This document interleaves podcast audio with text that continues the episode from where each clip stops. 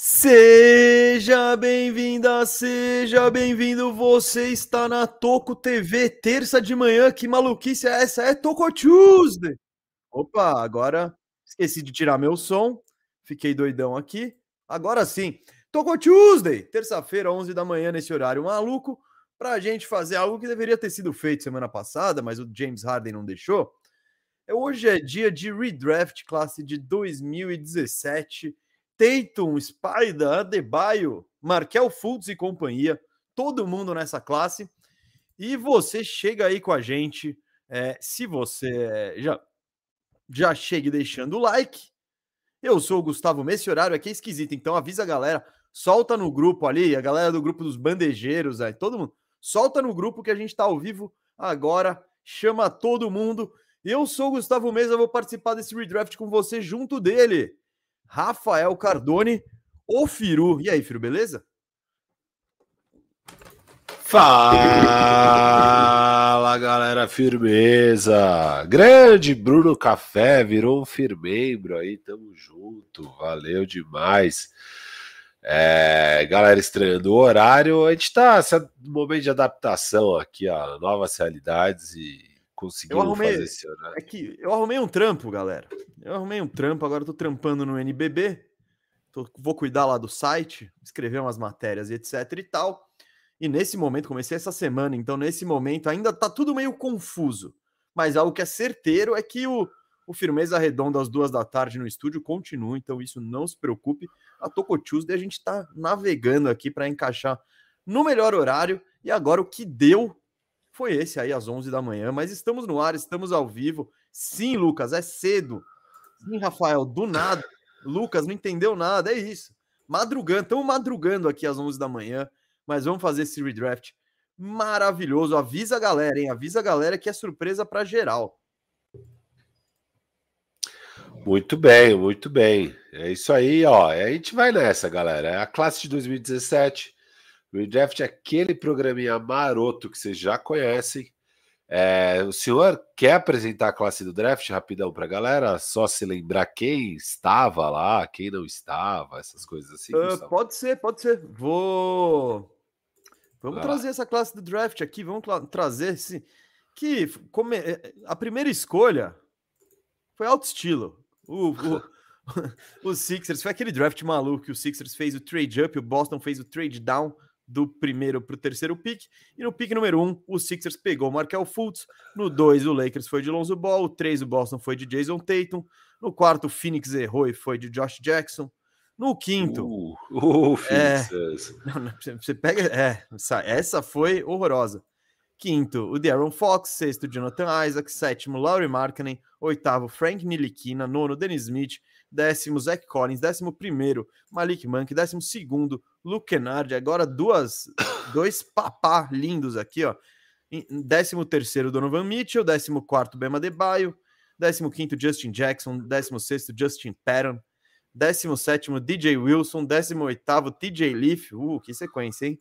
Décimo nono John Collins, vigésimo Harry Giles, e aí eu vou nos, nos interessantes, ó. Em 22 teve o Jarrett Allen, 23 o Odiano Nobe, 27 Caio Kuzma, 29 Derek White. E aí o Derek White foi. Ah, Josh Hart, trigésimo aqui, até anotei, encerrando a primeira rodada. Na segunda rodada, apareceram uns caras tipo o Thomas Bryant em 42, o Hartenstein em 43, Dylan Brooks, 45 aqui.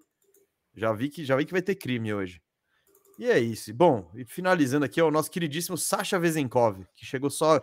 Foi escolhido em 2017, é. mas chegou só agora na NBA.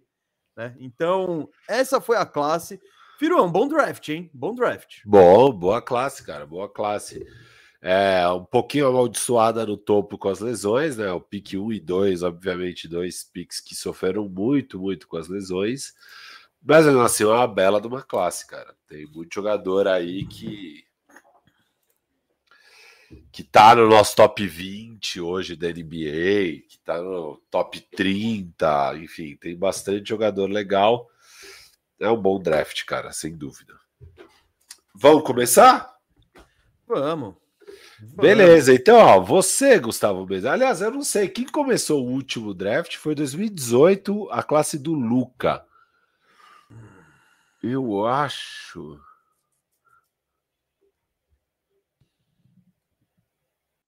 É, eu não, eu não lembro. A gente tinha um esquema de pares e ímpares aí. Ah, vai ser fácil. No Instagram, o Brabo já, já coloca com as carinhas as escolhas. Então eu vou achar aqui. Mas é que a gente faz tanto conteúdo, cara, no Instagram agora. Segue é. nosso Instagram, arroba Oficial. Eu vou achar nosso redraft. Maravilhosas aqui. rolando lá. Ô, oh, caramba, aí é difícil mesmo. Não, é, vai, então. Não vai, vai ser fácil. Vai, vai ter ser, que não, vai, vai, rapidinho, rapidinho eu chego lá. Redraft. Ó, quem lembrar já fala aí também. É, mais fácil. E se, se, você quiser dar uma carteirada e mentir, a gente provavelmente vai acreditar, hein? Quem o mesa tá de olho. Redraft. Ainda não. Ulalá, ulalá. Ulalá, 2 por 6. Maldição. Será que eu já passei e não percebi? Bom, se você quiser procurar agora. Redraft 2018. Você começou com o Luka Doncic. Então, eu sou o Elton Brand aqui, Gustavo Mesa. Eu sou o GM da Filadélfia. e eu não vou. Eu vou passar a perna no Celtics. Eu vou fazer o trade up para esses trouxas acharem que eu vou pegar o Markel Fultz. Mas eu vou pegar o pique certo aqui, o, de longe, tranquilamente, aí o melhor pique do draft. E é. Cadê a figurinha, mano? Ah, tá aqui. Meu mano, Jason Tatum. Jason Tatum na Filadélfia. E acho que o Process estaria um pouquinho melhor, hein, mesa? Tatum e Embiid estaria um pouquinho melhor, né? E Ben Simmons.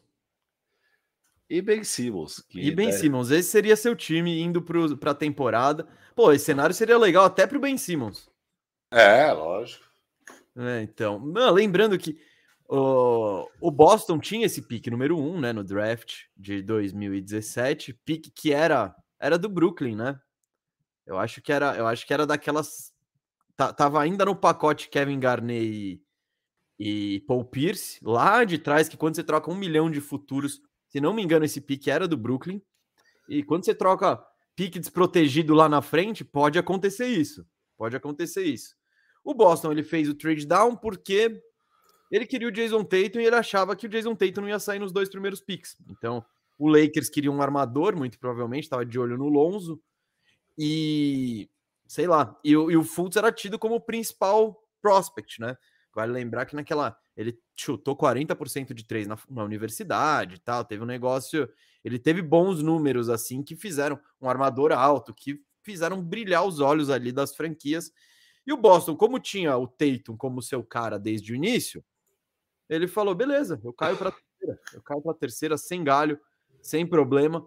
E os Sixers, que queriam um armador, não queria correr o risco de tipo do e, queria, não só um armador, ele queria o Markel Fultz, ele não queria correr o risco do Boston ficar em primeiro, pegar o Tatum, e aí o Lakers ia ter duas opções, Lonzo Ball e Markel Fultz. Eles falaram: não, não, não, a gente vai subir buscar o nosso cara, que era o Markel Fultz. E, e a gente estava no auge mesmo do The Process, onde o Philadelphia ainda tinha muitos assets, né? Então eles estavam ok em gastar, sei lá, o que, que eles gastaram para subir essas duas posições, o pique ruim, o pique de segunda rodada. Eu não lembro o que, que eles deram para Boston, não, não foi muita coisa também. Mas eles estavam totalmente ok, assim, eles só queriam garantir o cara que eles achavam que era o cara que faltava ali, que no caso era o Markel Fultz e não rolou. Não rolou, não rolou. E evidentemente. Mas assim, é meio moleques, né? Porque tava claro que o Boston queria o Tatum. E, cara, e era um draft de três caras que estaria ok se ficasse em terceiro e sobrasse o Tatum, sabe? Eu achei que foi, enfim, obviamente, hoje, já na época eu achava bizarro. Eu achava que era tipo Boston ganhando um asset de graça por motivo nenhum. Porque se Boston tivesse em primeiro, Boston pegaria o Tatum. Então, e o Lakers ia pegar o Lonzo de qualquer jeito, o Lakers ia pegar o Fultz. Eu achei, achei mirinagem lá do, do Sixers. E que também, cara, se sobrasse o Tatum, fazia sentido para os Sixers. Então, É, eu, eu, na época, eu não achei que fazia muito sentido o Sixers fazer esse movimento. Depois, né? Deu, deu dois meses de temporada, já estava clara a cagada. E até hoje é uma grande cagada. Ah, aí, é porque o, a, o Fultz na. Depois. É, é, que o Fultz no Sixers foi, foi um negócio bizarro, né? Que ele chegou com uma lesão. Foi a pior temporada, e, cara. E, tipo... e, e, na verdade, esse não é que o, o Prost estava em pleno, a pleno vapor, não esse, essa foi a última cartada do Process. Era tipo, não, não, daí tá... pro título. Não, então é. Era o último anos pique alto, era o último pique alto, mas eles ainda tinham assets, sabe? Tipo, sim, sim, para outras coisas, tal. Não é, não é que eles estavam comprometendo o futuro com trocas, não. Mas o Fultz era para chegar e, e pum, acabou o process, vamos brigar por tudo e etc e tal. E enfim, foi uma experiência horrível para todo mundo, né? Para os Sixers e para o próprio Fultz né? Que a torcida do Sixers já é impaciente, né? Uh, e, e vendo os vídeos, e pô, já a torcida já é corneteira, é impaciente ainda depois de, sei lá, seis anos na rabeira da tabela, não, não foi legal para todo mundo. E aí, filho, não tem muita discussão, né? O Tatum é, é, o, é o pique número um dessa classe de draft, eu teria feito a mesma coisa. É o, o Tatum é um jogador que todo time quer.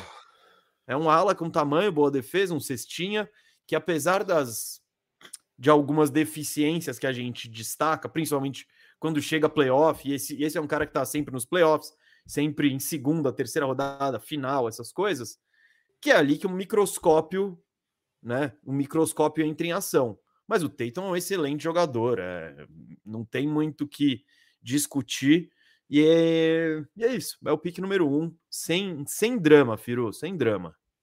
Boa, sem drama. Sem drama esse aí. É, é, assim, ah. é, é, o líder da classe em quase todas as categorias. É o cara que teve mais sucesso é, em playoffs, com mais protagonismo e tal. Tipo, ele é o mais provado, comprovado. Ele joga dos dois lados da quadra. É, acho que é uma escolha totalmente unânime aqui, Jason Tatum em primeiro lugar. É, talvez possa discutir é, qual o nível da distância dele para o segundo e tal, mas que ele é o primeiro, acho que ninguém discute mesmo. Não, não, não. Essa. É isso. Até os maiores corneteiros do Boston não pegariam o Tatum na primeira que posição. Que não somos nós, que não somos nós, tá? Não somos nós os maiores corneteiros do Boston. A, a, a, mesmo que digam isso por aí, nos corredores do mundo aí, mesmo que eu aproveitei a primeira derrota do Boston na temporada para twittar falando mal da execução no fim de jogo deles, é, eu não sou corneteiro, pô. O Boston, Boston perdeu ontem, né, para o Minnesota? Sim, pô, nosso ovaço, nosso ovaço mesmo. A gente falou, cara. Gente falou. O derrubador de gigantes. É isso, o destruidor de sonhos. É, Aí eles vão lá e perdem para um time ruim depois. Mas na hora e... de pegar um time bom, eles vão lá e ganham. Não, foi irado, cara. Eu Ontem... não vi esse jogo. Ah, aconteceu o que precisava. O Cat saiu fora, aí eles ganharam de vez. Né? O Cat com mais uma atuação nojenta. E não, mas é sério, o Boston foi aquela, exe... aquela execução hum. tradicional de fim de jogo mesmo. Teito, bola lá dentro pro Teito. Teito não sabe o que fazer com a dobra, foi dar um passe para fora, jogou na lateral. Aí, bola seguinte, o Drew Holiday com 20 segundos, deu uma de Max Smart, bateu para dentro, turnover. Aí, o Al Horford do nada, batendo para dentro, turnover. Aí, cara, teve duas bolas de três do Jalen Brown, que é o que o Boston consegue fazer, chutar a bola de três. Uma entrou, a outra não, fomos para prorrogação. E na prorrogação, o melhor jogador quadra decidiu que era o Ent, né? O Ent decidiu a parada. Você já tá falando é... que o Anthony Edwards é melhor que o Tatum, é isso? Ah, o teto é maior, né? Hoje o Tatum ainda tá na frente, mas o teto do Anthony Edwards é maior que o do Tatum. De depois você não sabe porque a galera do Boston não gosta de você. Você não acha o teto do Anthony Edwards maior que o do Tatum? Tô brincando, tô brincando. Aqui hoje não é mesmo melhor. Não, não, ah, hoje cara, o Tatum é que, ainda é melhor. É que o Tatum, acho que ele tá mais próximo do jogador que ele vai ser. O Edwards é ainda isso, sonha isso. Lógico, que lógico. ele pode teto, fazer. Teto do Ent é maior para mim, mas... O, hoje, óbvio, o Tatum tá em outro patamar ainda em relação ao Ent. O Ent ainda precisa se provar mais e tal. Mas, mas foi da hora o jogo ontem, cara. O Ent foi assim, uma coisa maravilhosa o que ele fez na prorrogação. Né? E assim, o que eu tô falando melhor era o melhor em quadra ali, o cara que tava confiante, Não, o cara que chamou sei. o jogo e tal. Eu acho o Tatum o melhor jogador. O meu top 50 deixou claro isso, né? Mas vamos lá. Boa. Galera, chegando, avisa todo mundo que a gente tá no ar. Deixe seu like, não esqueça disso pro robozinho do YouTube funcionar. E vamos pro pique. No... Ah, você viu quem tá aqui? Quem tá aqui? Falou, fala galera! Bons sete dias para nós. André oh, tá aqui, diretor. Cara, oh, disse, André... Ele disse que viria e veio. Veio, bom sagrado. O André era o nosso diretor lá no estúdio que a gente estava antes. Vocês viram que agora a gente está mudando de estúdio, tá? Agora aquele outro dos grafites e tal, então não vamos mais trabalhar com o André. Mas valeu aí pela parceria esse ano todo aí, André. E bons sete dias para você, bons cara. Sete dias, bons 14 dias, 30 também, até o fim. Bom 2023 também. Estamos é. juntos, André é parceiraço e tá na área mesmo. Ele disse que viria ele disse que ele disse que viria, não, ele disse que tá sempre aí. A gente fala, então manda, manda bons sete dias pra gente. E aí ele mandou. Irado, André, tamo junto e valeu pela parceria sempre. Uh. Já que parei para meter comentário na tela, o Biel do Mel mandou aqui um super uh. chat para falar que dia 30 de novembro tem pode com um mesa para faculdade. Boa, boa. Vamos, fecha. Sim, eu confirmei acabei de ser, pedir para o Biel me lembrar também de novo. Ainda bem que ele me lembrou. Porque tá gastou, gastou uma bala aqui para te lembrar, tá? Pô, não, eu, eu, devolvo, eu devolvo, eu devolvo. É o meu cachê. Esse é o meu cachê de. Eu cobro 10 reais pro live. Mentira, não cobro nada. É tudo na parceria. Pode chamar que, que a gente encaixa na, na rotina e eu apareço. Biel, só vou. Tá, tá, confirmado, mas eu só. Agora que eu tô com esse trampo novo aí, eu preciso ver minha rotina direitinho como vai ser. Se porventura não der no dia 30, a gente reencaixa ali, mas vai, vai, vou tentar fazer acontecer aí. Mas Boa. Meu, meus dias estão uma doideira, bicho. Doideira. Eu ontem, filho, eu vi o Magic. Magic Dallas. No não caminho deu. do 5-2, não deu, não deu. Ah, bicho, foi. Chega uma. É o que eu falei no outro programa nenhuma vantagem do Orlando Magic está segura. Nenhuma. Mas é isso, jogou bem, jogou de igual, chegou a abrir uma boa vantagem no primeiro tempo contra o Dallas. Eu vi o segundo tempo e e ainda o com os desfalques. O Orlando é né? é aquele, né, cara? É, é, lesão dos caras, é o mesmo de sempre. É lesão dos caras, os mesmos caras de sempre. E não tem ninguém para arremessar a bola. É, é, esse o problema, o problema crônico do, do Orlando e que vai dificultar mesmo em reta final de jogo e tudo mais. Ontem mesmo o Lakers, né, teve que fechar o jogo com o Lakers ontem estava com seis jogadores no final, só tinha seis jogadores. É, então chegou no final da partida é o Cam Reddish que tem. Aí bola de três pro Cam Reddish, ele vai meter? Provavelmente não. o mais provável é não. Se fosse o Rui Hashimura, ajudava, ah, ia ser melhor, talvez, né? Sei lá.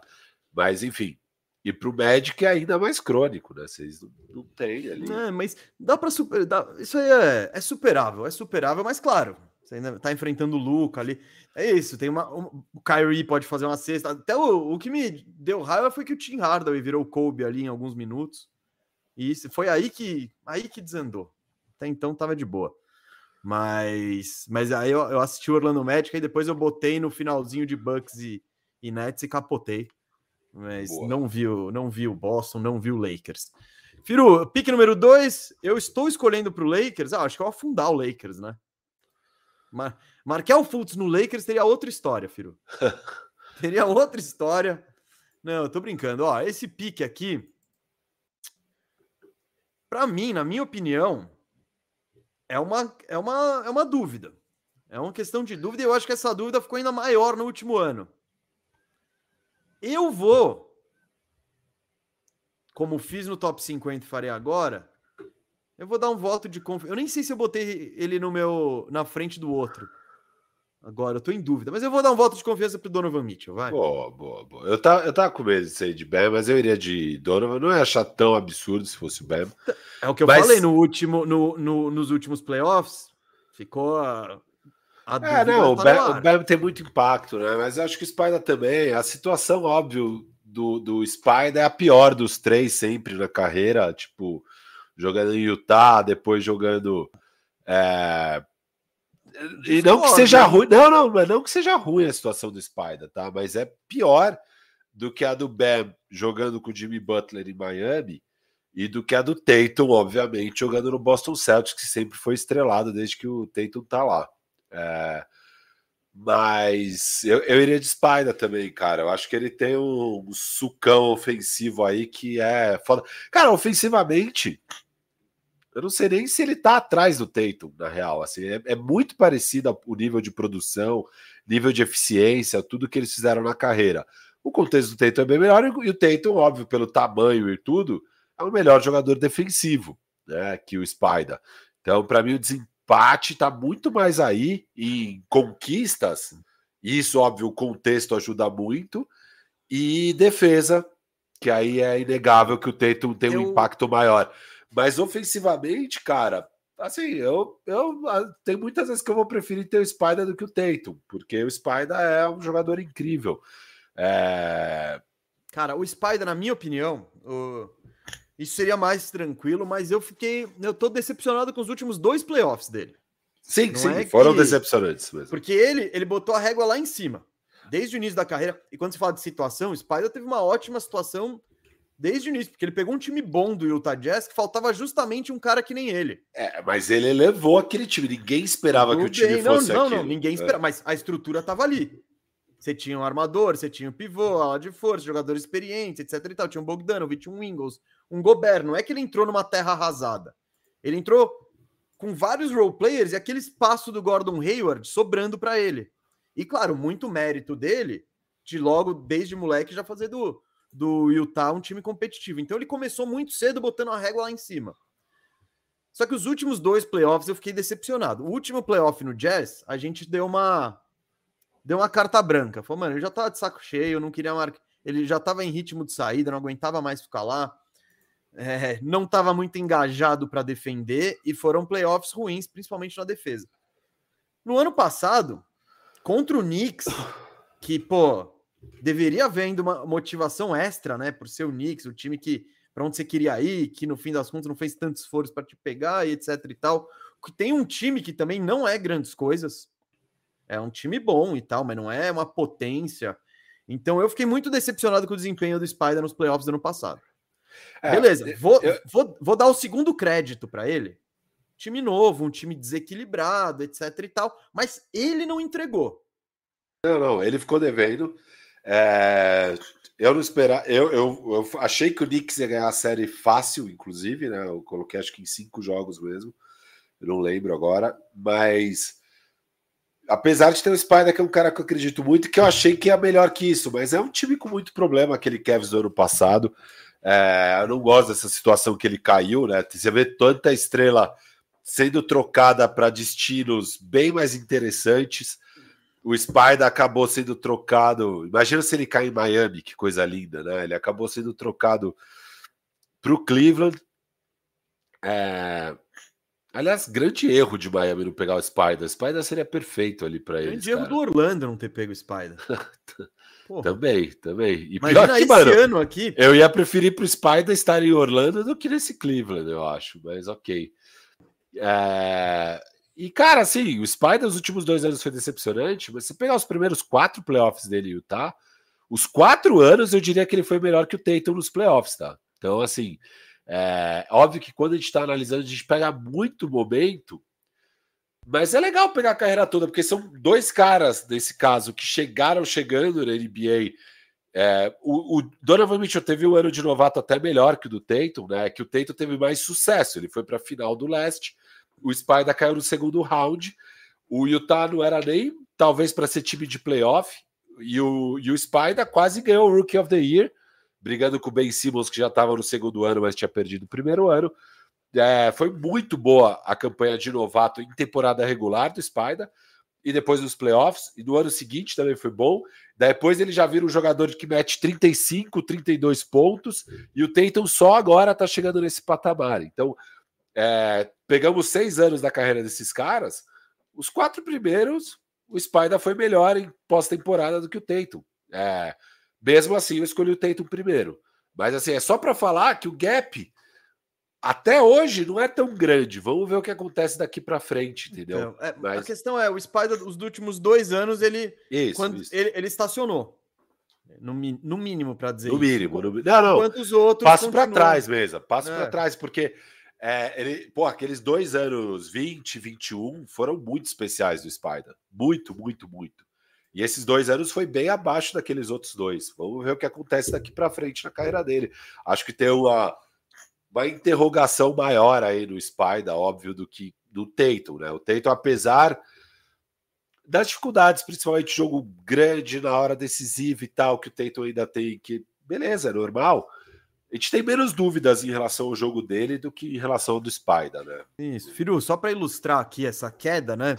Na bolha, dizendo, o Spider jogou, acho que. Eh, não, acho não, ele jogou playoff todos os anos da carreira dele. Então, desde que ele chegou, ele jogou playoff. Os primeiros dois anos em Utah, 24 e 21 pontos. Aí na bolha ele dá o salto, que é aquela série maravilhosa contra o Denver Nuggets, Jazz Nuggets, ele e o Jamal Murray num tiroteio maluco. E o Spider teve média de 36 pontos, foi o cestinha naqueles playoffs. Ano seguinte, em 10 jogos, caiu na segunda rodada, é, já caiu, caiu para 32, é. mas irado. 32 pontos dos playoffs, tá show. É, aí, último ano em Utah, 25,5 com aproveitamento de 40% de quadra. Seis jogos também. Então você já fala, putz, Spider, mas é aquela coisa, ah, o cara ele já tava meio de saco cheio, todo mundo sabia que ele queria sair de Utah. Ele chutou 21 do perímetro mesmo. É, é, exato. Então, tipo, tava desmotivado o garoto. E, e no, no, ano que ele fez 36 pontos, ele chutou 51% de três naquela série, né? É. Contra, o, contra o Jazz, contra o, o Denver. E aí, no ano passado, aqui para mim tá a grande decepção, né? 23 pontos, 7 assistências, 5 rebotes, 4 turnovers quase por jogo e 41 é, e 43% de aproveitamento. Não é horrível, mas pensando no que ele já foi, esperava-se muito mais dele, né? Então, eu tô muito curioso, eu quero muito ver os playoffs do Spy desse ano para ver se ele vai dar algum tipo de salto, porque ano passado ele, para mim ele foi era de quem se esperava mais do Cavs e quem mais decepcionou. Então, mas tá. Vamos. Volta de confiança, Spider. Você ainda é o número 2, você vai pro Lakers. Boa, gostei. você vai ser trocado, né? Porque o LeBron, o LeBron James que é o Anthony Davis. Então, você tá indo direto pro Pelicans agora. Puta, eu acho que não, cara. Acho que com aquele ano de novato dele, não tem troca, velho. Não, é sério. Eu, eu falo isso. Se o Lakers tivesse pegado o Tatum, de duas uma, ou o Pelicans ia ter que acabar se convencendo de pegar o mesmo pacote, porque, cara, teria Ingram, teria Kuzma, porque aí o Kuzma não ficava, você mandava o Kuzma. É, Ingram, Kuzma, Josh Hart, toda aquela porrada sim, de sim. pique, é um bom pacote ainda. Ou ia ter que se convencer com isso, ou o Lakers ia ter que esperar um ano e pegar o Anthony Davis na free agents, que teria cap space para isso, cara. Porque você não ia mandar nem Spider, nem Tatum naquela troca com o ano de novato que esses caras tiveram. É, é que naquele ano do Lakers dava para mandar aqueles caras, sabe? Dava para mandar o, o Lonzo, dava para mandar. Não, não, não diminua o poder de LGM. Não diminua o poder de LGM. Quando ele bate o pé, meu amigo, ainda mais naquela época, hoje o Pelincastro ele já tá mais é, mais chega, quando, quando, os caras têm um nível de produção, não, não, não dá. Não, tô brincando. É, é... Vai, pique número 3. Aí, aí acho que é meio ponto pacífico aqui mesmo. Eu tô com as molezinhas hoje, hein? É Bema de Baio aqui, cara. Acho que não. Você não vai se, se convencer de outra coisa? Agora, é, é, aqui é em outros anos você teria pego o Darren Fox. Não, também, né? O Fox, acho que quando ele ele explode agora de vez, né? Foi no ano passado. O Bam tinha acabado de ir para a final do leste. Né? Acho que não. E agora, enfim, para mim é, é, é, tranquilo aqui. O Bam foi o terceiro melhor dessa classe até hoje. É, a, um impacto muito grande, do, do, principalmente no lado defensivo, né, um dos melhores defensores da NBA, muito versátil, é, cora a defesa. Botou Anthony e... Davis no bolso ontem. Não, o Anthony Davis jogou vi, bem pra caramba. Não, não, não. O Anthony Davis machucou no segundo quarto, tentou voltar no terceiro, ah, foi embora. Day to Davis? É, foi, foi, mano. Foi foda. Foi os espasmos que deu medo. Mas ele falou que joga quarta, vamos ver.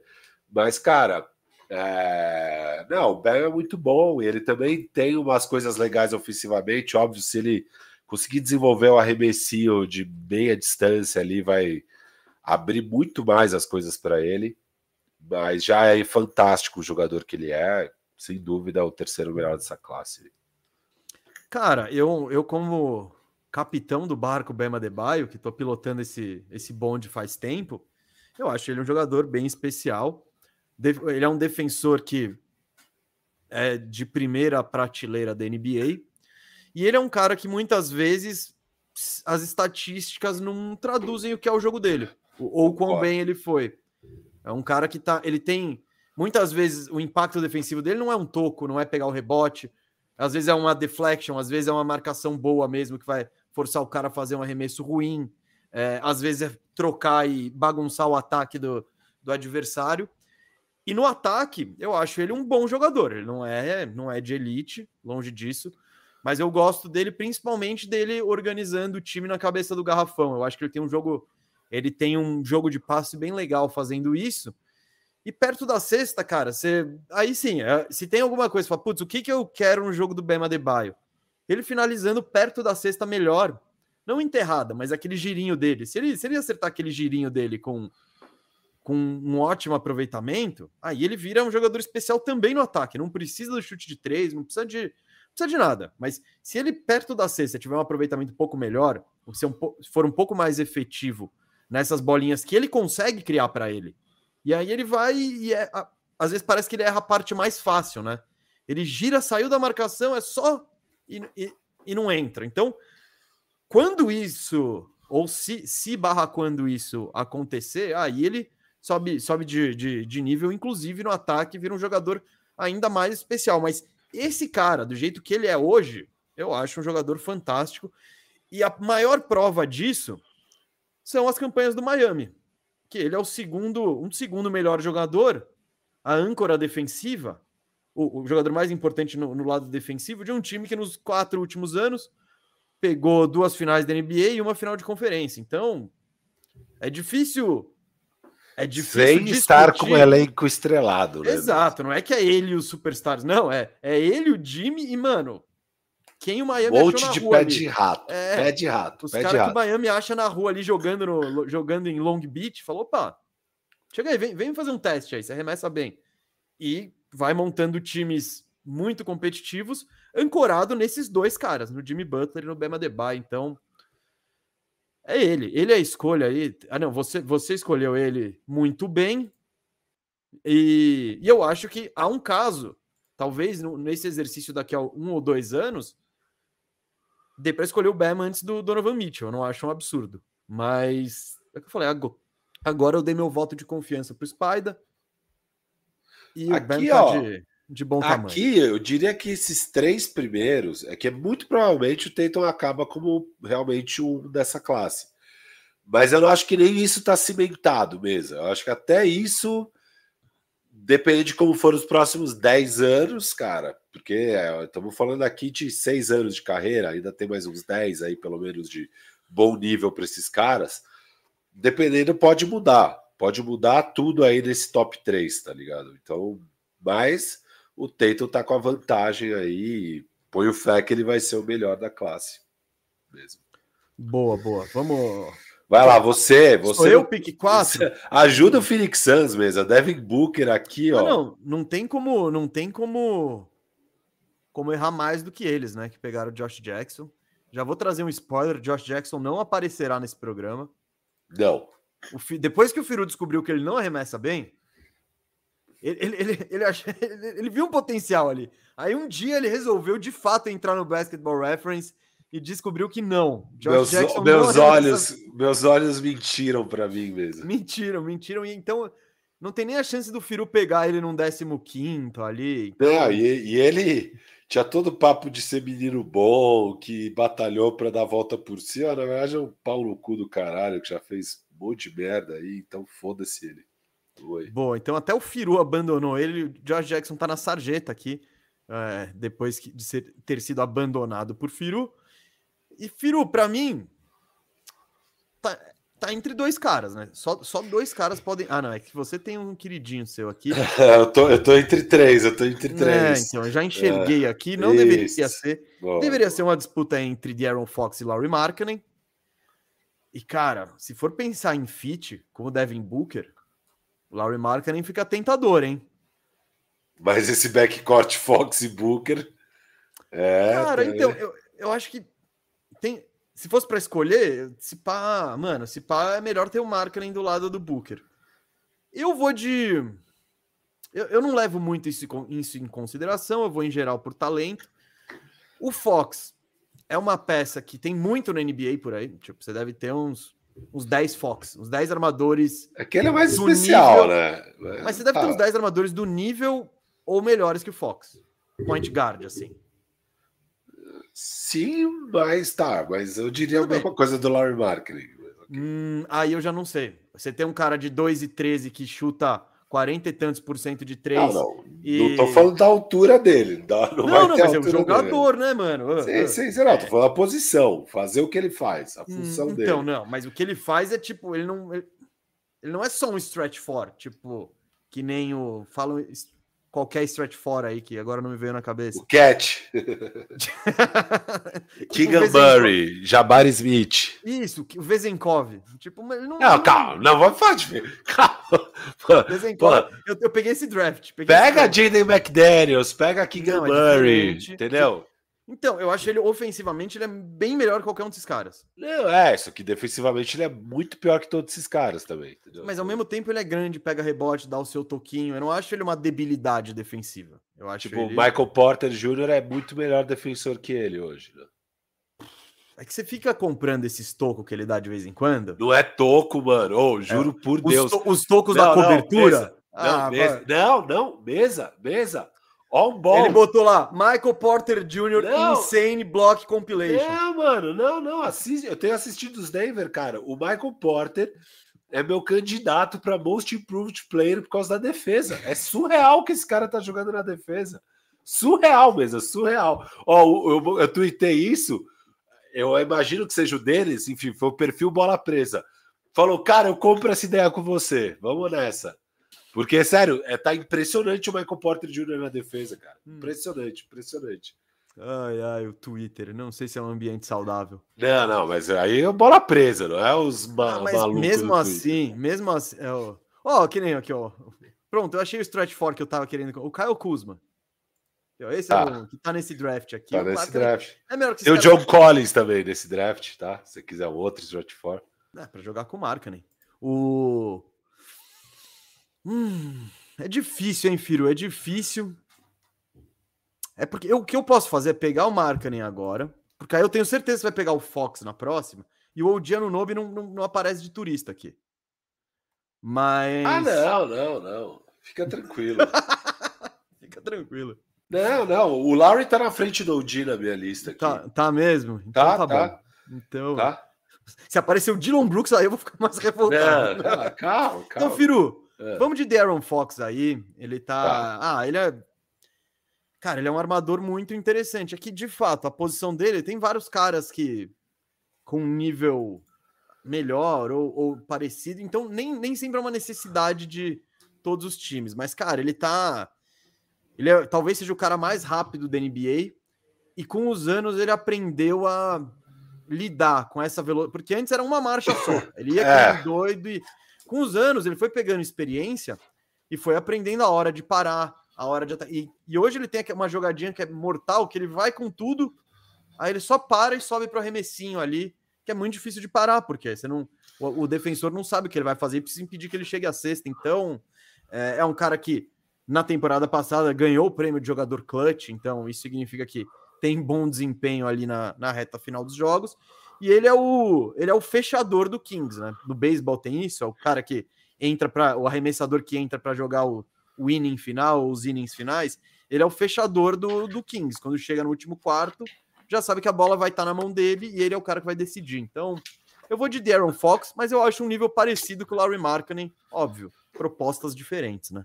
Eu acho o impacto absurdo do Fox. Eu assisto jogos do Kings, acho ele assim, jogador fantástico mesmo. Eu acho que Justo, tem muito armador muito talentoso, né? Na NBA, scorers e tal. Então, eu entendo o seu argumento de que existem outros, inclusive no próprio Phoenix Suns tem o Devin Booker. No próprio mas... Kings tinham dois, o Halliburton e ele. Isso, mas assim, mas o Fox, cara, é, eu acho que tem um belo gap de talento é, entre ele e qualquer outro depois desse draft aqui, é, inclusive Laurie Marketing. E, e, inclusive de tudo que fizeram até aqui, né? O Fox já produziu muito mais na NBA do que o Larry Marketing até aqui. É, o Marketing teve essa temporada breakout do ano passado que ele está conseguindo manter essa, ótimo. Mas são seis anos de NBA que teve um puta gap nos primeiros anos.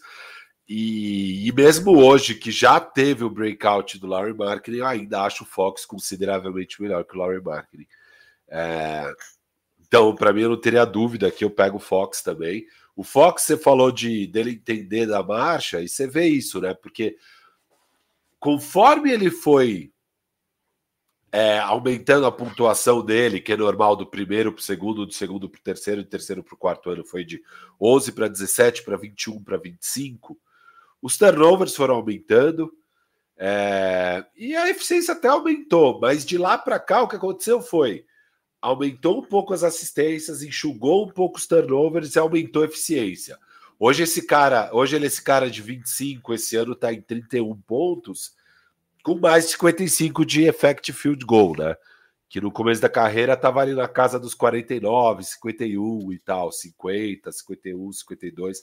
Agora ele está se consolidando nesse patamar realmente eficiente, como cestinha. Então o jogo desacelera, o cara entende melhor como usar essa velocidade absurda dele e tal.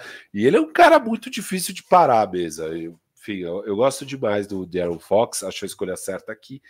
Para o pique número 5, mesa, sabe como eu faço em fantasy, né? Tem aqueles caras. Tudo bem. às vezes, às vezes a gente erra mesmo nessas, porque tem aqueles caras que você fala: não, é arriscado, eu não vou pegar. É, e você vai pegando os caras que são tão bons quanto, um pouquinho menos bom, é, mas que ainda é muito bom, mas que é mais seguro. E aí chega uma hora que você fala: ah, calma, então aqui agora o próximo cara seria o Laurie Marketing, ou correr o risco desse cara, eu vou correr o risco Lonzo Ball aqui na Pix. Ah, não. Pô, olha, Firu, Firu, eu vou pegar a mensagem do, pegar a mensagem do Lucas França aqui, falando: caraca, dá para fechar um time titular esse quinteto aí com Larry Markkinen, que fit louco. Pô, bicho. Estraguei tudo. Olha, olha o time titular que você ia montar, velho. Ia Dá ser bom ainda. mesmo, ia ser bom mesmo. Porra, ia ser, ia ser irado. Agora você estragou tudo. Não, eu vou correr o risco aqui, Lonzo Ball. É, para mim, assim, ele é nível. Do mesmo nível desses quatro outros caras. Para mim, o Larry não é desse nível. O Larry tá um nível abaixo. É, e infelizmente a carreira das mais recheadas de lesão que tem. O impacto do Lonzo em vencer jogos de basquete é absurdo. Eu amo ele. E aqui eu pego ele torcendo para não ter uma carreira com tanta lesão. Que eu acho que em outros contextos talvez pudesse acontecer. É, era o Kingaço, né? O time da ah, sorte. no Kingaço ele ia deslanchar. ah, Firo, ai, eu não acho. Bom, eu concordo que o Lonzo ele é uma peça que ao contrário de outros armadores, ele tem um quê desse.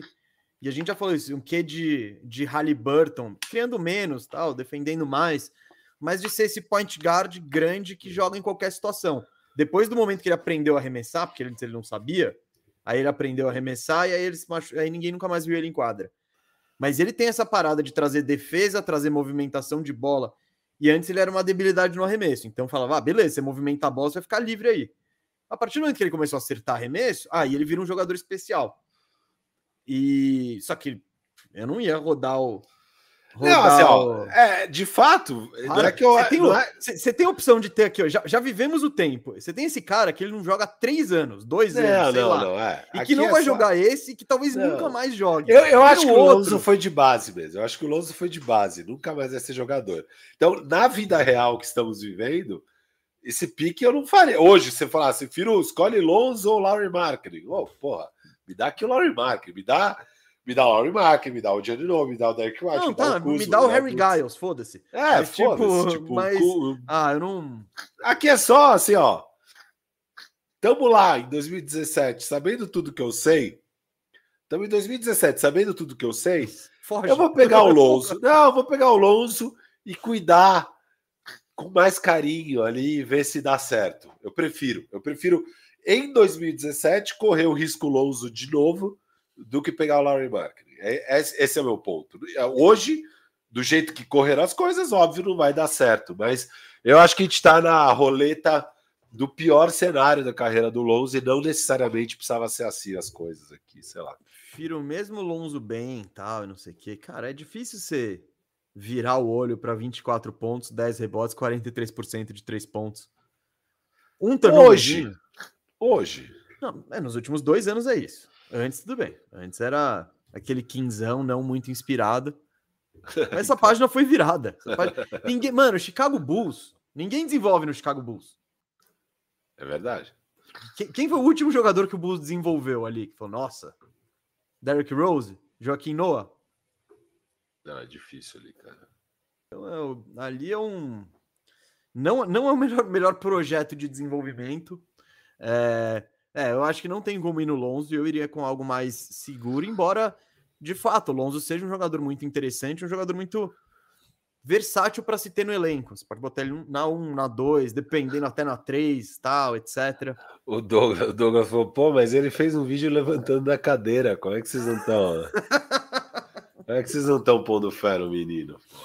É, que- Não, e é isso, galera. Hoje, hoje, assim, não é nem que eu acho que, nossa, agora o Lonzo vai dar a volta por cima e vai. O que eu tô falando aqui é um cenário hipotético. Tô em 2017, sei que o cara é propenso à lesão, sei que tem chance de eu me fuder igual fudeu hoje em dia.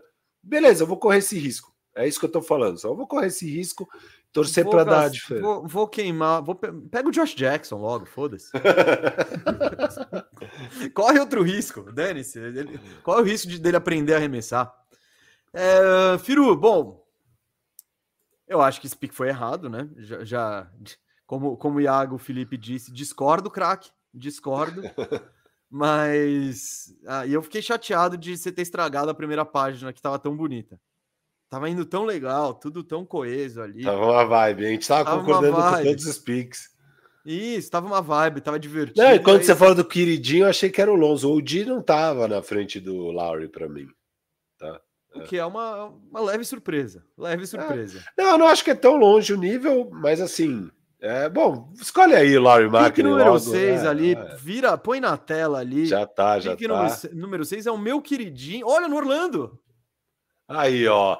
Você não viu, eu tava pensando à frente mesmo. Pensando eu tô à te frente. dando o Lowry Marketing mesmo. Não, e se é pra pensar num mundo sem lesões, Jonathan Isaac.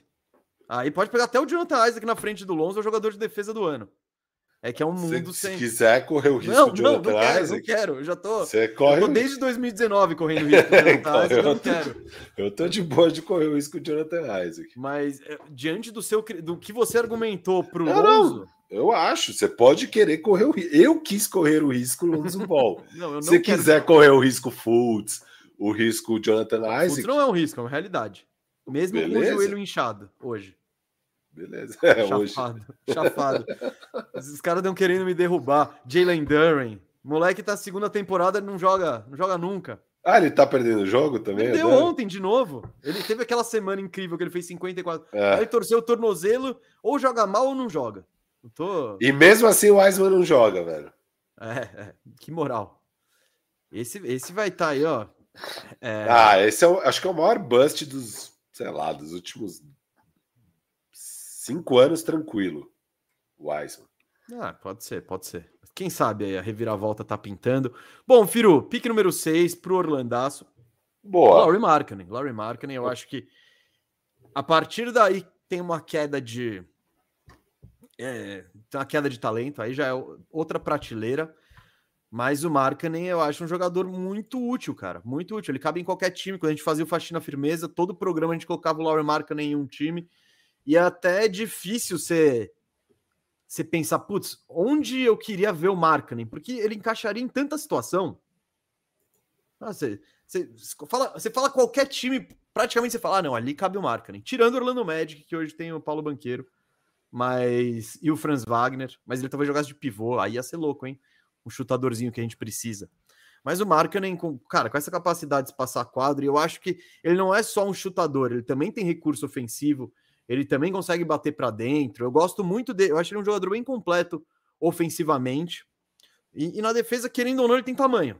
Já é alguma coisa. Tipo, o cara não vai. Ninguém vai se aproveitar muito dele por causa dessa questão de tamanho, porque, mano, ele é um cara de 2,13 ali, que deve pesar sei lá quantos quilos. Eu gosto muito do Markkinen, já tô defendendo, tava defendendo ele há um tempo. Antes eu queria botar ele em todos os times, gastando pouquíssimo quando ele tava no Cleveland Cavaliers. Agora eu tô disposto a gastar ainda mais para botar ele num container. E eu queria muito alô, ver Golden State Warriors. Porra, vamos lá. Alô, Golden State Warriors. Alô, Miami Heat. Alô. Alô, Sixers, né? Seria. Nossa, alô, Sixers pra caramba. Então é isso. Você fala qualquer time, qualquer time. Você fala, putz, é, cabe um Markkanen aí, hein? Cabe um Markkanen. O Miami Heat? o Miami Heat, você pega Milwaukee Bucks, cabe um Markkanen? Cabe, lógico Cara, aquele eles não tem como. É, não, não, tô falando, mas é uma peça que é muito interessante para. Então, Mesa, é, eu concordo. O Lauer Markkinen, pô, muito legal a trajetória dele, dele conseguir dar essa volta por cima, ele que tinha estagnado e que ninguém mais esperava nada dele, e tá conseguindo se confirmar nessa temporada. Eu também pegaria ele aqui em sexto, é, sem dúvida. Mas você falou que depois tem um claro gap. Eu discordo da ideia que é um gap tão grande. Não falei que é um gap Não, não, eu sei. Um Porque assim, o cara que eu vou pegar, a minha maior questão com ele aqui são as lesões, porque ele tá sempre lesionado. Mas eu acho que é um cara que, para esse papel de ala e ser um terceiro cara de um time, é que o Larry pode ser o segundo, então eu concordo. O Larry é mais dotado ofensivamente do que o Odiano Nobe. Mas defensivamente também é outro patamar. O OG é muito mais impactante são propostas, Claro, são propostas. Claro, claro, claro. Então, assim, e essa parte, pô, o. Enca... Então, o que a gente falava do Larry lá atrás, só que lá atrás a gente pensava o Larry sendo o quarto cara para um time, pô, pega o Larry, vai encaixar. É, tá, tá, é isso, é isso. Era sempre sem é muitas pretensões. É isso. Agora o OG é totalmente isso também. O OG que tá no Expire aí nesse Toronto prontinho para desmanchar. Cara, ele cabe em todos os times. Todos Com os times. Com certeza. É. Ele tem. Ele, ele é o clássico trendy. Ele é. Tipo, ele é um dos melhores, um, Dos melhores possíveis. É. E, e beleza. E isso tem muito valor. Não é que ele também é o precinho. Já, já falaram que no ano passado ofereceram três firsts e os caras não quiseram. Não sei o quanto de verdade aí tem. Ah, eu duvido que rolou esses três firsts. E hoje, cara, é impossível ah, ele valer pensando... três firsts. Não, mas é que existem firsts e firsts. E quando você fala é. de times tipo o OKC, esse, o OKC, ele pode dar três firsts fudido e três firsts lixo. Você tem isso, isso. muitas opções de três firsts, né? Mas, claro, com, sendo um expiring, ou estando no último ano de contrato, o valor dele de mercado diminui. Mas ainda assim, eu acho que é um cara que vale dois, tranquilíssimo. E eu tô de acordo, esse cara você põe em qualquer time, qualquer situação, porque basicamente o. Basicamente, os caras 3D de verdade, eles encaixam em qualquer time. Todo time precisa é deles. Então, de fato, ele tem muito valor por, por ser um defensor de elite e por ser um cara que você precisa respeitar no ataque minimamente. Eu não sei se ele é o. Ele reclama que ele não tem o protagonismo em Toronto, que etc e tal. É. Eu não sei o quanto. Tipo, eu acho que ele é melhor que o Jeremy Grant, mas seria um caso, tipo, você quer fazer muitos pontos num time ruim, beleza. Mas você pode contribuir muito para um time muito bom. Então, eu acho que é essa mais essa é mais a pegada do Diano Nobe. E eu acho que ele tem muito valor. Aqui tá tá ótimo. Em sétimo lugar é tá belezinha. Não vou nem, não vou criticar. Eu acho que é provavelmente é quem eu escolheria também, Firo. É, acho que aí é. a, a, a, partir daí já fica mais fica mais nebuloso. Mas eu, eu tô convicto com o meu oitavo pique aqui. Você tá convicto convicto com o seu oitavo pique? Eu tô, cara. Mas eu quero ver o seu aí. Pro Nicasso, hein? Pro Nicasso, hein? Pro Nick, sou eu que escolho? Você tá convicto? Eu vou dar uma olhada na lista aqui. Eu tô com o meu board aberto. Hum... Cara, é ele mesmo, Derek White. É ele, é ele. é Derek White. Um dos melhores armadores defensores da NBA. resolveu acertar uns arremessos. Claro, às vezes ele tem, tinha, antes ele tinha aqueles jogos que ele sumia, ele ficava é. com medo e tal. Agora eu vi, esse ano ele tá acertando 58% de três. eu acho que isso vai. Isso, não é voltar. é sustentável. Não, eu acho que não é sustentável. Mas, cara, mas se for ver, ó, no outro, no ano passado em Boston, foram 38%. Isso. E antes disso, nenhum, ele não teve nenhuma temporada com grande aproveitamento, né? Não, nossa, é. é...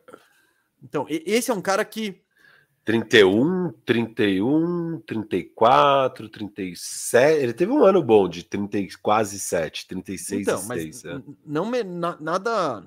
É. Não é o 38 de agora e tal. Então. Não. E ele é um dos melhores armadores defensores da NBA. É um cara que, cara, é o, é o, é o liderou a NBA em tocos no ano passado. Ele sempre teve um impacto em vitórias mesmo, mesmo naquele Spurs cheio de problemas e tal. Ele sempre foi um cara que os números mostram que ele tinha um impacto positivo para a equipe, sabe? Mesmo nos mesmo aquele Spurs meio de play-in, aquele Spurs do Demar, o Spurs do DeJounte, o Spurs, sei lá, qualquer Spurs que fosse, o Derek White sempre foi um cara ali que com esse jogo dele, com o jeito que ele joga basquete, que é muito altruísta, muito jogando para o time, sempre para o coletivo, fazendo trabalho sujo, marcando o adversário, ele impacta em vitórias, cara. Então ele sempre foi esse jogador. Mas o problema dele era a consistência ofensiva. Isso. Antes é ele isso. sumia, e aí ele não queria a bola de três, e ele ficava com receio de arremessar, e aí isso virava uma bola de neve, porque aí o time desafia ele a arremessar e ele não arremessa e tal. Isso rolou, no, abre aqui, nos primeiros playoffs dele pelo Boston, 2021-22, Cara, a média dele, isso aconteceu muito. E ele teve 8 pontos e meio de média e 31% de 3. Então ele nem queria arremessar e isso bagunçava um pouco o Boston. O ano passado, ele já estava muito mais confiante. Isso. E aí acertou 45% em 5 tentativas por jogo, jogando e aí ele fica mais em quadra, tá ligado? Então, ele que é aí que é aí que o Boston toma coragem de trocar o Marcos Smart, né? Sim, porque, porque lembrando, não era nem para ter o Drew Holiday, é que acabou tendo o Drew Holiday e tal, mas tipo. Não, eles estavam confiando plenamente no Derrick White para assumir Isso. a posição e, Exato. E, e, levar. Então, eu acho que o Derrick White mostrou essa evolução e o maior medo em relação a ele, que era essa parada dele ficar com medo no ataque, dele ficar receoso, dele não, dele não saber muito bem o que fazer. Pô, isso acabou, tipo, acabou não. Agora não é uma preocupação de, depois do que ele fez na temporada inteira passada e nos playoffs e do que está fazendo esse ano. Então é um jogador que de fato evoluiu. Então, e na defesa ele é absolutamente espetacular. Então, tá de ótimo tamanho aí. Boa. Mesa. Hum. Agora começam as dúvidas desse draft. Para mim, até o oitavo, eu tava suave. Hum. Suavão. Suavão. Agora, agora começa a ficar um pouquinho mais difícil. Ah, eu vou num cara que. Ah, não já vai errar. Eu vou num cara que. Ah... Eu acho que ele tem um papel aí para qualquer time. Dá para ele ser um titular de um time competitivo. A gente viu ele sendo titular de um time campeão. É, embora o papel dele flutuasse, tinha horas que fechava sem ele e tudo mais, ele não foi sempre consistente, mas eu acho um bom jogador, com tem um arremessinho, às vezes, não é a coisa mais consistente do mundo também, tem tamanho. É, tem, eu acho ele até inteligente e tal, vai bem na defesa. Não é nada, nada ele faz muito bem, sabe? Nada também ele é horrível. Que é o Caio Kuzma. Caio Kuzma aqui na 9. Ufa! Ah, para mim tá, tá de bom tamanho. É, eu acho que o Kuzma aqui, cara, já foi. Então, ele foi campeão. Foi campeão. Isso. Querendo ou não, ele tava lá. Tava, cara. Ele era, sei lá, o quinto melhor do time, talvez. Ciro, eu concordo. O Kuzma ele não faz nada, ele não faz nada de excepcional, mas ele faz, ele é meio que ok em tudo. Ele, Isso. Você não pode deixar ele livre de três, você precisa respeitar ele um pouco. Ele bate para dentro, ele marca de forma ok, sabe? Então tem eu acho que tá, tá de bom tamanho e é uma peça que muitos times gostariam de ter no seu elenco, sabe? O. Caio Kuzma, beleza.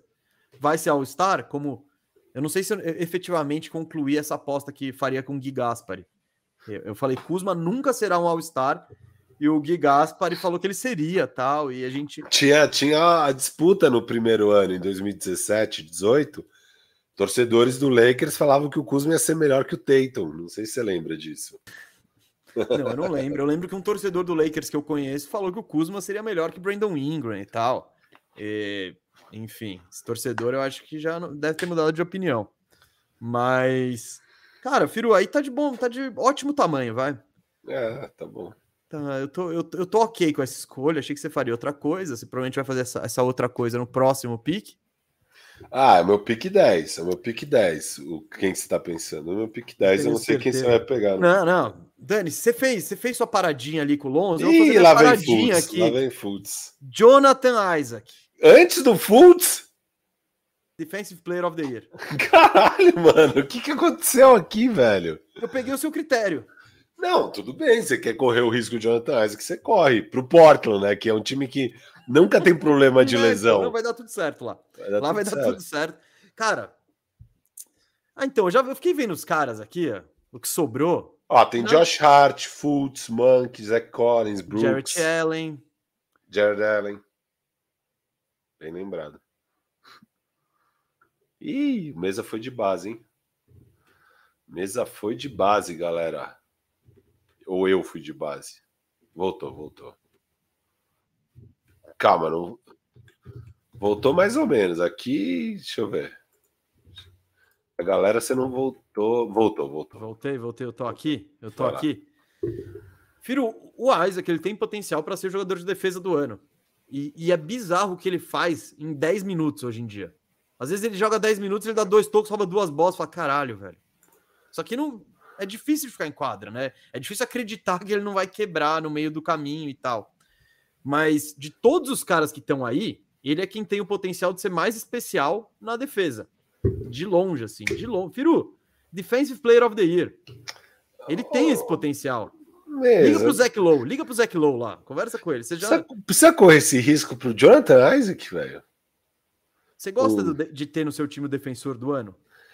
Ele vai conseguir ficar em quadra 25 minutos nos playoffs. Tem mais chance que o Lonzo ele foi o pique número 5. Então. Não, não, não tô falando de, de saúde, meu amigo. Eu tô falando ele saudável. Lógico, é, lógico. porque a gente já não, viu, é o Taibo, não, o Taibo não, não, fica em quadra. Não, não, é isso. Cara, o Jonathan Isaac tem um no mínimo ele tem um arremessinho de meia distância ali, no mínimo ali que dá para confiar. Não, ele fica em quadra. Ele fica em quadra com certeza, não é, não é Taibo, não é, não é Taibo. Fica tranquilo.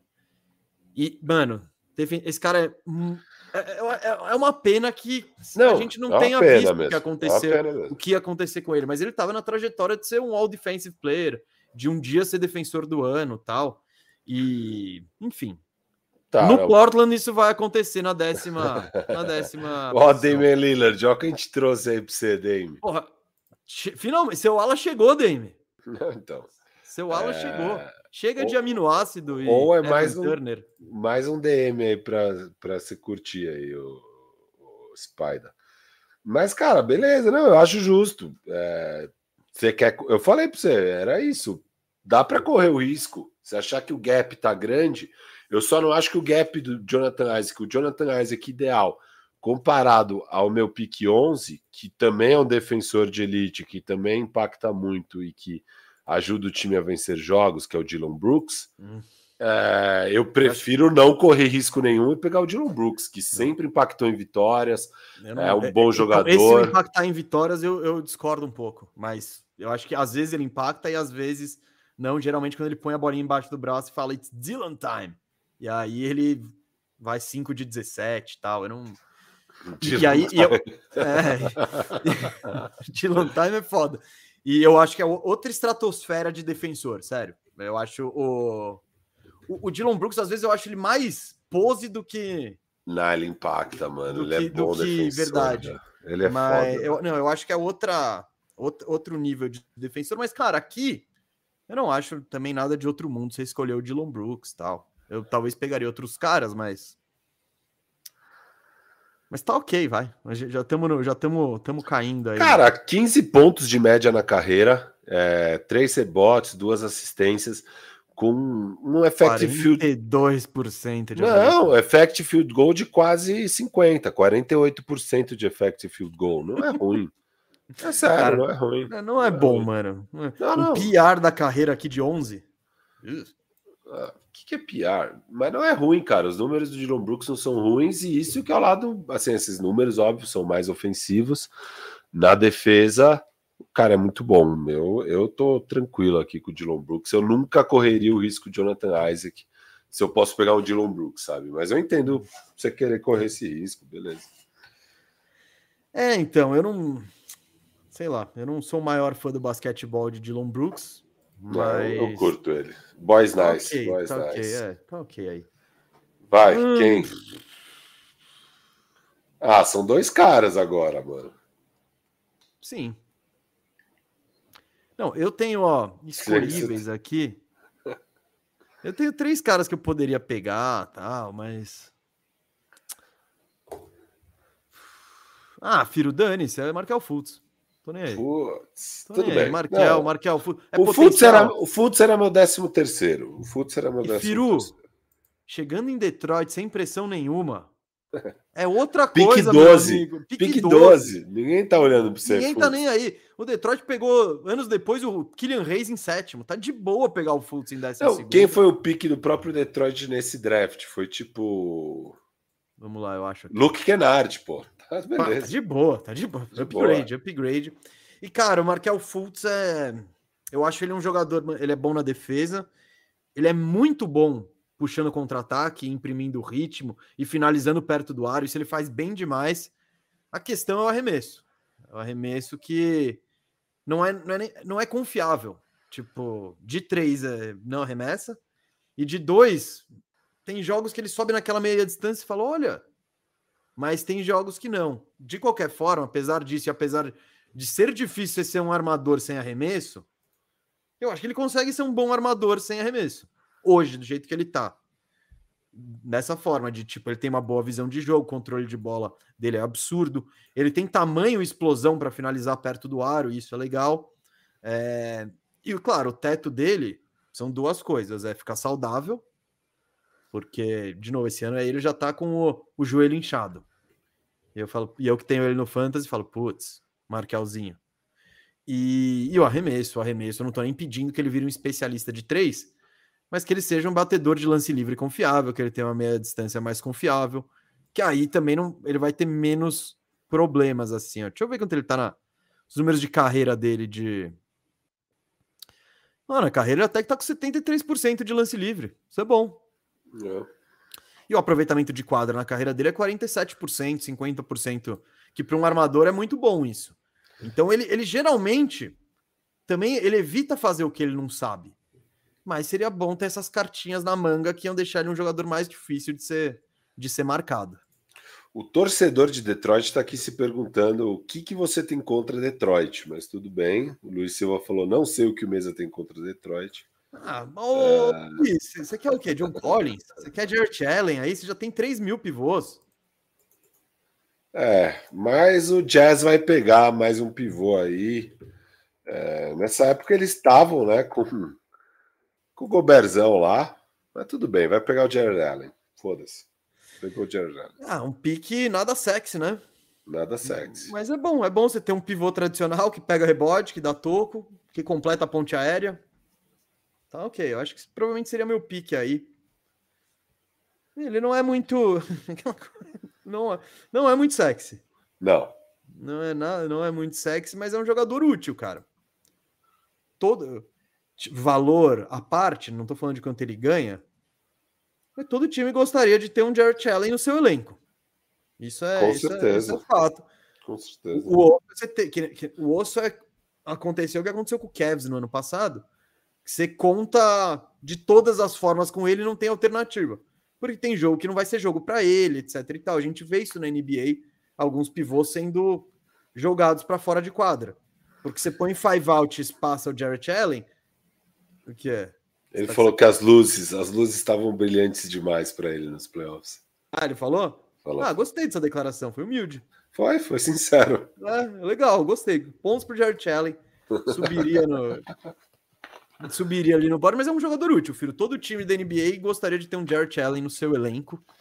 Só não pode ser a, a, a só não, só, você só precisa de uma alternativazinha. Ah, tá bom. 13 terceiro pique pegar um pivô que consegue jogar mais de 30 minutos na temporada regular, pelo menos, sabe? Tá. Beleza. Firu, o Virson tá perguntando o que é um pick sexy? Ah, é o pique com upside, é o pique com swing. É tipo, se em 13 terceiro, ao invés de pegar o Jared Allen, é você falar, uh, e esse Bones Highland, hein? Entendeu? É um pique sexy, é um pique sexy. Você vai falar, puta, tem molho aí, pode dar bom. O pique não sexy é aquele pique que, tipo, o teto não é muito alto, mas você tem a segurança de que você vai pegar alguém que contribui. A, Peguei a... um jogador de rotação. É tipo isso. isso. A definição do pique não sexy é o Tobias Harris no Fantasy. Eu, eu, eu tô há dois anos seguidos fazendo o pique não sexy do Tobias Harris e tô satisfeito. Por que, que o Tobias Harris não é, é o to, por que, que o Tobias Harris não é sexy no, no Fantasy? Porque ele dificilmente vai ter aquela noite de 70 pontos. Ele não vai dar aquele baita salto. Ele vai começar o jogo com 22 fantasy points e terminar com 30. Tipo, não é sexy, mas são aqueles de 33 a 37 pontos quase todo jogo, jogando quase todo jogo. Então é tipo, naquela posição eu peguei ele, sei lá, em 90. Você tinha caras com muito mais upside, caras que vão ter uma média melhor que ele e caras que vão flopar. Eu ali eu pensei, ele joga nas duas posições, ala e ala de força, e vai estar tá em quadra, sei lá, 75 jogos. Então, mesmo que ele não tenha uma, uma média muito boa, mesmo que ele não vá ter picos gigantescos, é, é um pique que não é sexy, mas é defensável. Esse é o Jared Allen no draft de hoje em dia aqui. Boa. Tá, tá, Seu tá pique mesmo. Você é uma M Hit. Você ah, não vai ter Bema Debaio. Não vou ter também nem o Jonathan Isaac, nem o nosso Isaac com hit culture, mano. Pena que ele não tá no board. Firu. Acho que é Josh Hart, né? Uau! Ah, é ele... Não, ele era o meu décimo segundo. É que o meu décimo primeiro. Ah, não, não, não. Desculpa, desculpa, desculpa, desculpa, desculpa. Posso voltar? Pode. O, o Adam Silver permitiu? Permite, permite. Também não é tanta diferença assim. Isso. Mas eu vou de John Collins, vai. Isso, isso, isso. Era ele, era ele que eu esperava. Meu, era meu décimo primeiro pique, o John Collins. É... é um jogador interessante, né? É, o décimo segundo. Vai... É. Era meu décimo segundo pique, o John Collins. Então, o, John, o John Collins esse ano aqui tá com seus 16 pontinhos, 8 rebotes, 55 de quadra, 36% de 3. Na carreira ele chuta quase 37% de 3. E agora a gente tá vendo ele um pouco fora da casinha do, do Trae Young. Que o John Collins, que o Trae Young era basicamente faz bloqueio e, e, e, completa na enterrada, ou espera ali no cantinho e chuta de 3. Não tem muito meio termo. É... Mas é um jogador que eu acho útil, cara. Eu acho ele um defensor ok. Eu acho e sabe um o que é louco dele, ah, Mesa? Que, que é ele, é louco? Ele vai bem nos playoffs, cara. Todo playoff dele até hoje eu achei que ele foi bem, assim, que ele segurou a dele, que ele até foi melhor do que na temporada regular. Tipo, eu achei ele um jogador mais interessante nos playoffs do que na temporada regular, no geral, assim, sabe? Que tem muito jogador que, ah, você fica naquelas, ah, o cara é ok, o cara é ok, chega nos playoffs você fala, ah, ele não é ok. E o John Collins é meio oposto disso. Na temporada regular você sempre tá olhando e falando, ah, esse cara, mano, mesmo. Aí chega nos playoffs eu falo, ó, oh, ele é ok, cara. Tipo, tá bom, sabe? Não é que, nossa, o John Collins brilhou nos playoffs e tal, não. Mas, cara, ele foi bem, assim. Ele fica em quadra. É ele fica em quadra. Ele, tipo. Faz umas boas jogadas defensivas que na isso, temporada regular ele, Teoricamente, ele é uma debilidade na defesa, mas às isso. vezes você vê lá, ele tá marcando ali no perímetro e você fala, ó, oh, John é. Collins aí, fazendo um trabalho honesto. Crava na cara do embidaço. Ah, crava. E faz camiseta depois. Isso. Ponto para ele, essa aí. Ponto para ele. Devia até Teve falta? Talvez, mas quem se importa? O juiz não marcou. Então não é marcou. isso que é isso que importa. Então, cara, tá, é um pique, pique ok. O pique, é, o pique é meu, né, inclusive. Pique ótimo, então. pique foda. O pique, foda, foda, sinistro, puta valor. Puta pique. Acho que o Miami sai perdendo um pouco, né? De Bela Adebayo para John Collins. Você não sabe o que é John Collins sendo forjado no hit count. Isso, isso. É, vai, ser, vai ser o Bela Adebayo com arremesso. E sem tanta defesa, mas tudo bem. Cara, não, tá, tá vai, okay. vai ter defesa, pô. É hit culture aí, cara. É, é... Ele é um cara que. Ah, não, é playoffs aqui. Ah, ele até que teve uns números. Um toco de média por, por jogo na carreira, tá ok. E é impressionante. Playoffs? Não, não, na, na, na temporada regular. E é impressionante a regularidade dele desse toquinho aqui, porque ele teve três temporadas com 1.0 toco por jogo. Então, ali e uma temporada com 1.1 toco por jogo. Então ele tá ele dá o toquinho dele, ele dá o toquinho dele. Dá o toquinho. Ele dá o toquinho dele, é foda. Vamos lá. É... Bom, Kingaço, o time mais amado, eles já tiveram pique nesse draft, não teve? Kingaço? Teve, teve. Quem que o Kingaço pegou nesse draft? Volta aí. Deixa eu ver, o Kingaço. Ah, o Fox. O Lonzo Ball, pegou o Lonzo Ball ah, tá. em quinto. Então eu que tô. Eu sou GM do Kings aqui mesmo. Então eu peguei vai acabar com o Kings. Eu peguei o Lonzo Ball ah, é Lakers, né, cara? Eles vão pegar os piques do Lakers. Agora eles pegam o Josh Hart aqui. Pegaram o Lonzo, agora pegam o Josh Hart aí. Os caras continuam na Califórnia. Lonzo e Josh Hart na Califórnia aqui. Direto pro Kingaço. Eu acho que é ele mesmo. Do que sobrou aqui, ó. Minhas considerações. O Josh Hart, pra mim, era o meu 13 terceiro, tá? Ele vinha para mim antes do Fultz também. Aí depois disso já corri o risco do Fultz. E o Jonathan Isaac não estava no meu board. Mas para mim, os outros que não entraram aqui, que eu estava na minha lista, é o Malik Monk e o Zach Collins, que eu tô ok em não entrar. Sim. Eu, quem, quem mais eu, eu grifei aqui também, além dos dois, foi o queridíssimo Hartenstein. Ah, que ah, não merece, sei. talvez, se ele. Não sei se ele merecia ser citado nesse citado, programa. Citado, não? Ah, Mere... é foi, osso, Ele foi. foi aqui, citado. ó. Vou citar então também o Monte Morris, Citei, foda-se. Trouxe ele, o nome do tá Monte tá Morris aí. Tá citado. tá citado. E pra você ver, pro Monte Morris ter sido citado, Luke Kennard vai citar? Foi citado. Calma, então antes de você citar esses caras, antes de você citar esses caras mesmo, hum. agora tá na hora do quadro que todo mundo dessa audiência maravilhosa estava querendo para finalizar o programa. Então, tem vários caras que não entraram na lista. E aí, os caras que não entram na lista, normalmente a gente faz esse quadro lindo de morrer que se chama THT ou. Nossa, esse quadro é muito bom. Você chegou a ler a mensagem do Johnny Arguello ou você tirou da sua cabeça? Não, li a mensagem do Johnny Arguello. Valeu, Johnny Arguello. Ah, eu achei, que, achei que vocês estavam conectados.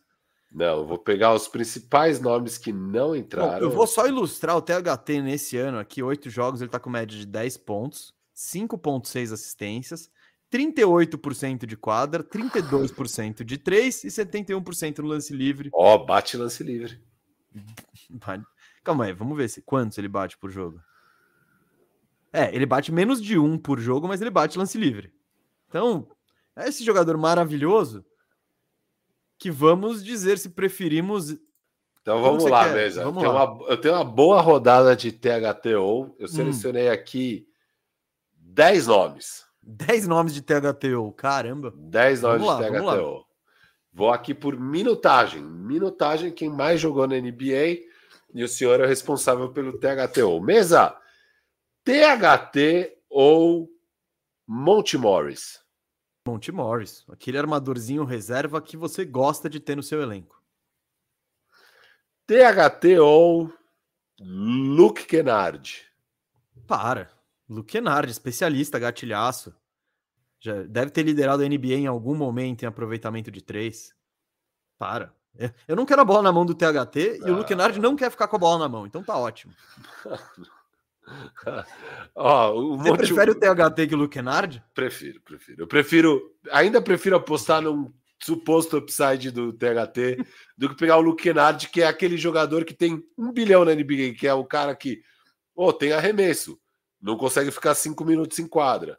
Tipo, mano, tem o Seth Curry da vida e tal. Eu, não, o Seth Curry, ele consegue ficar uns minutinhos em quadra, é, depende. Para, esses caras aí são eu zoados, pego, mano. Eu pego, eu pego, e o THT é animal, mas tudo bem. Não, não, o THT é um projeto, tá? Você respeita o projeto THT, ele ainda é um projeto. Porra. É, beleza, vamos lá.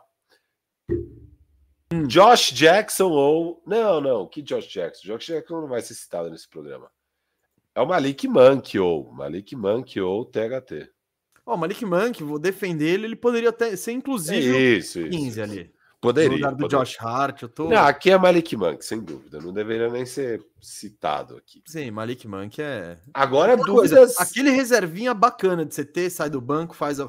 Sai então, a, faz a fumaça. Ele dele. sim é o Luke Kennard que deu certo, entendeu? De tipo, Você tem um reserva que chega arremessando e tal. Não, não. É que o Kennard, mas é que... ele, é, ele é gatilho. Ele, é ele é tá lá encostadinho e gatilho. É o Duke o, o, o Monk, ele, é, ele, ele, gosta de ser meio playmaker, botar a bola isso. no chão, é outra é, coisa. Ele cria o próprio arremesso. Tá? Isso, isso.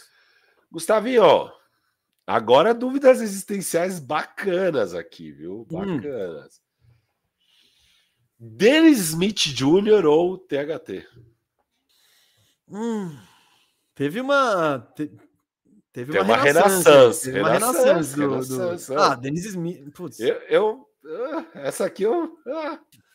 É que o Dennis Smith também. Todo mundo já teve a chance de pegar o Dennis Smith Jr., né? Inclusive, eu não sei porque o Charlotte não manteve o Dennis Smith Jr., que foi bem para eles no ano Deve passado. Deve ter um motivo. Tô, tô, até buscando aqui a temporada do ano passado, que foi animal em Charlotte. Ele fez 8,8 pontos, chutando 21% de 3. Eu acho que, né, tá explicado. Que que, por que, que Charlotte deixou passar?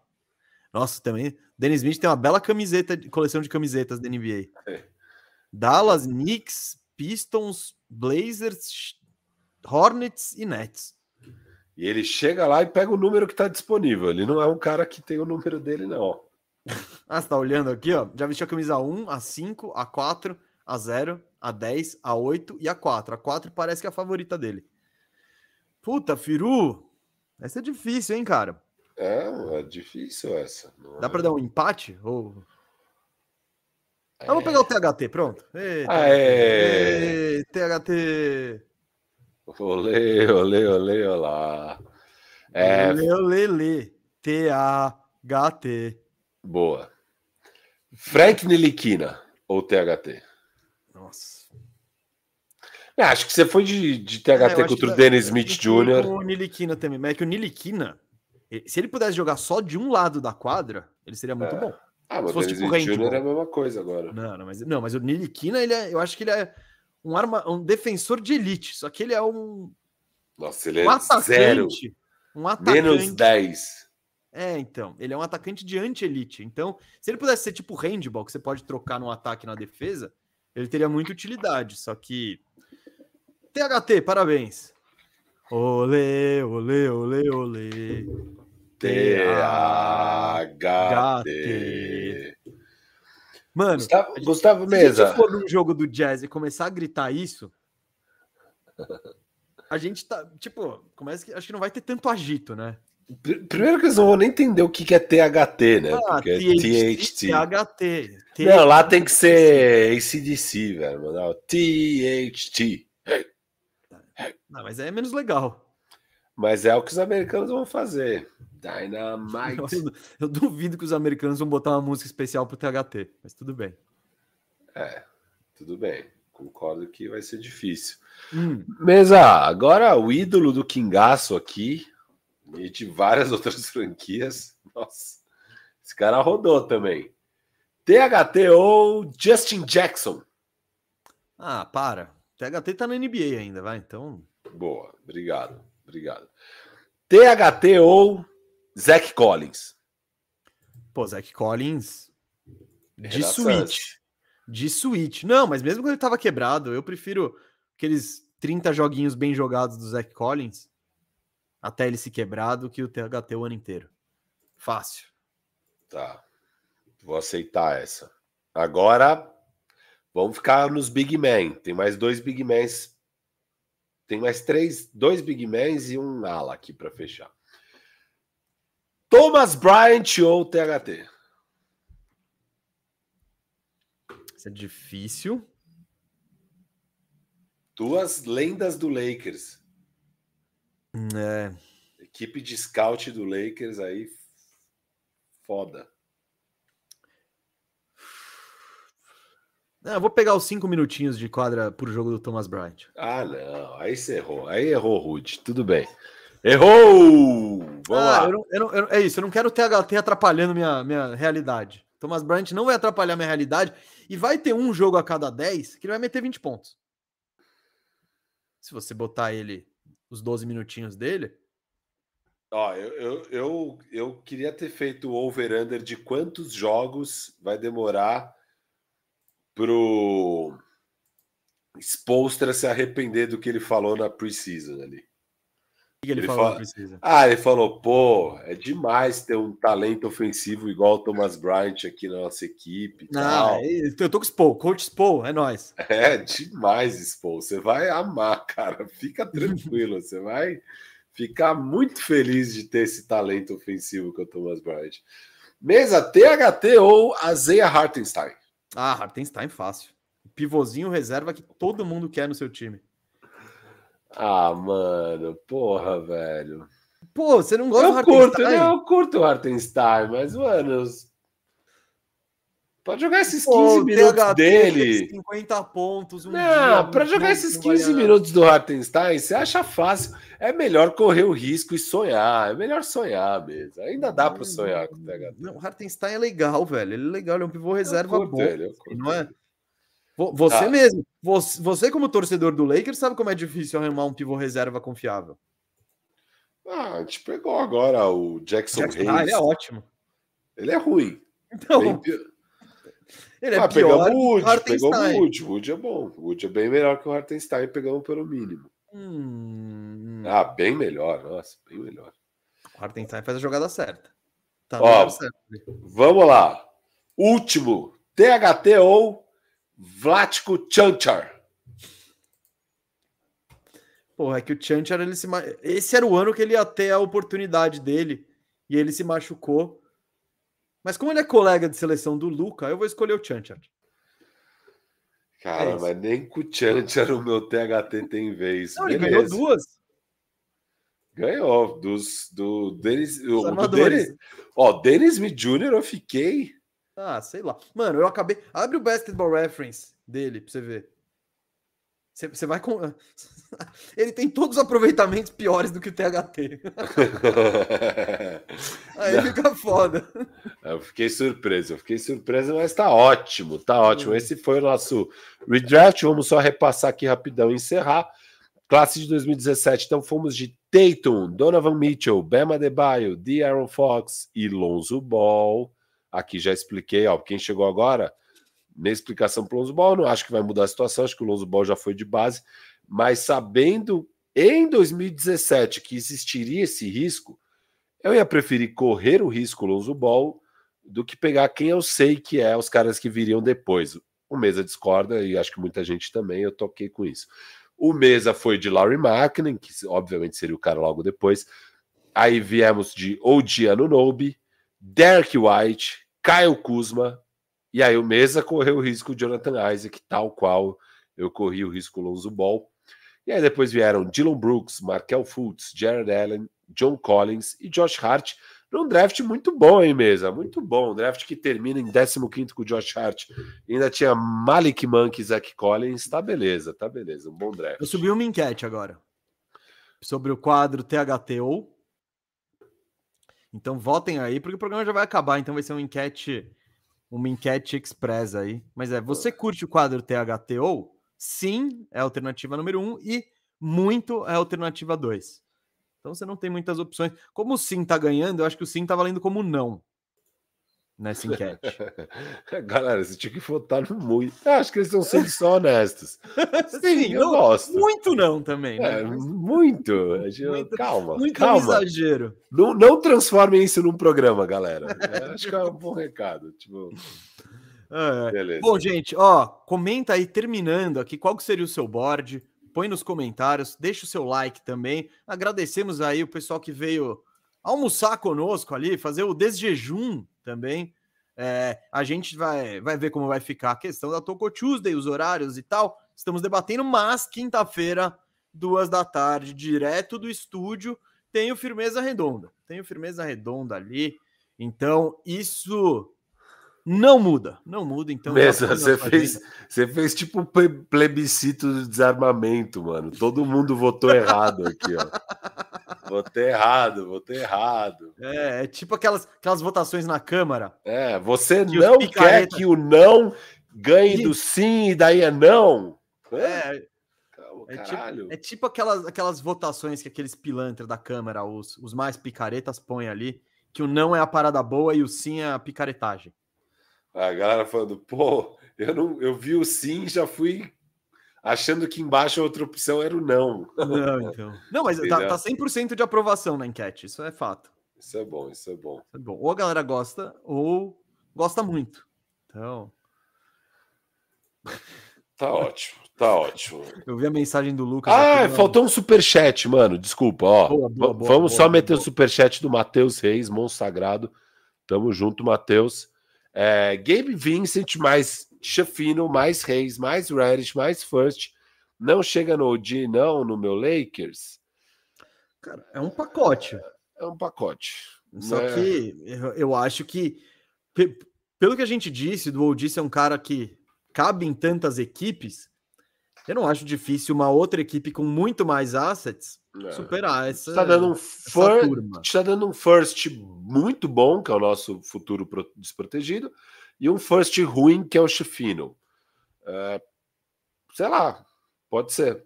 Mas pode ter pacotes melhores. É, eu, eu, eu, imagino que, que aquela coisa, se o Toronto lança aquele, manda aquele zap no grupo dos GMs, fala, galera, leilão pelo OG. Mande sua melhor oferta que ele vai ser trocado até o deadline. Eu acho que pinta coisa melhor do que isso aí. É isso. Valeu, galera. Até mais, até a próxima. Abraço.